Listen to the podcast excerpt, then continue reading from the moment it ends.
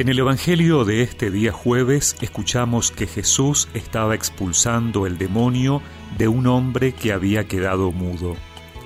En cuanto el demonio salió, el mudo comenzó a hablar y la gente quedó admirada.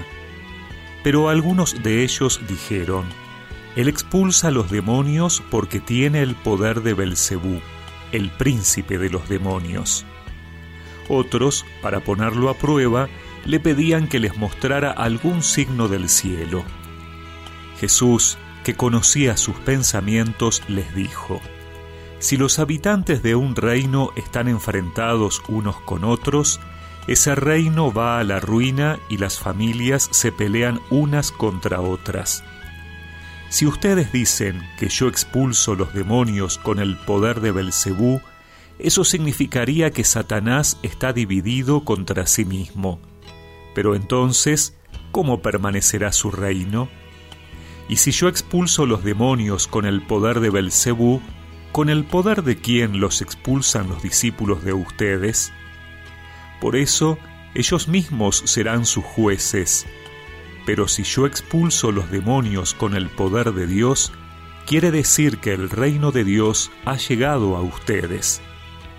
Cuando un hombre bien armado cuida su casa, todas sus cosas están seguras. Pero si viene alguien más fuerte que él y lo vence, le arrebata las armas en las que confiaba y dispone de sus bienes. El que no está conmigo está contra mí, y el que no recoge conmigo desparrama.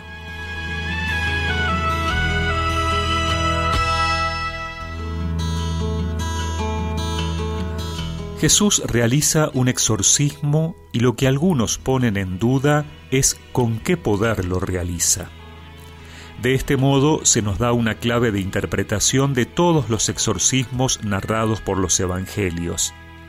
Ellos son un signo evidente de que el reino de Dios ya está actuando.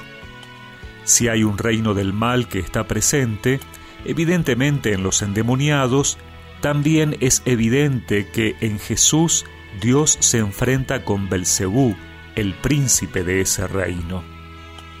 Los endemoniados son personas en las cuales actúa lo contrario de la voluntad de Dios, el mal, la muerte, incluso a veces presentadas con reminiscencias del imperio romano que también actúa contrariamente a la voluntad de Dios.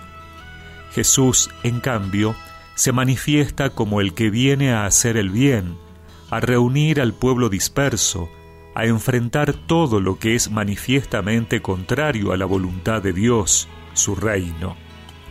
Pero Dios es evidentemente más fuerte que el diablo, y éste no puede resistirlo.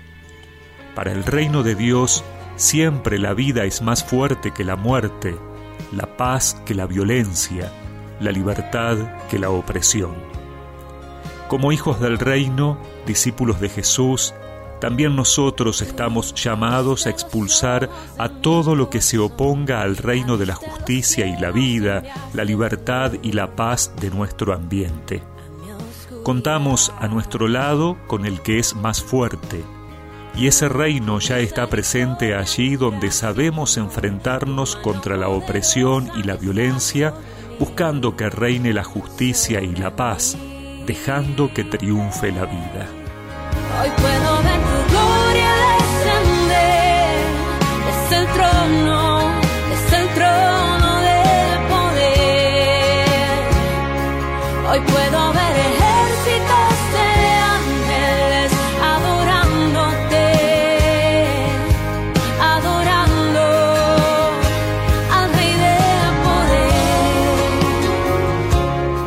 Y recemos juntos esta oración.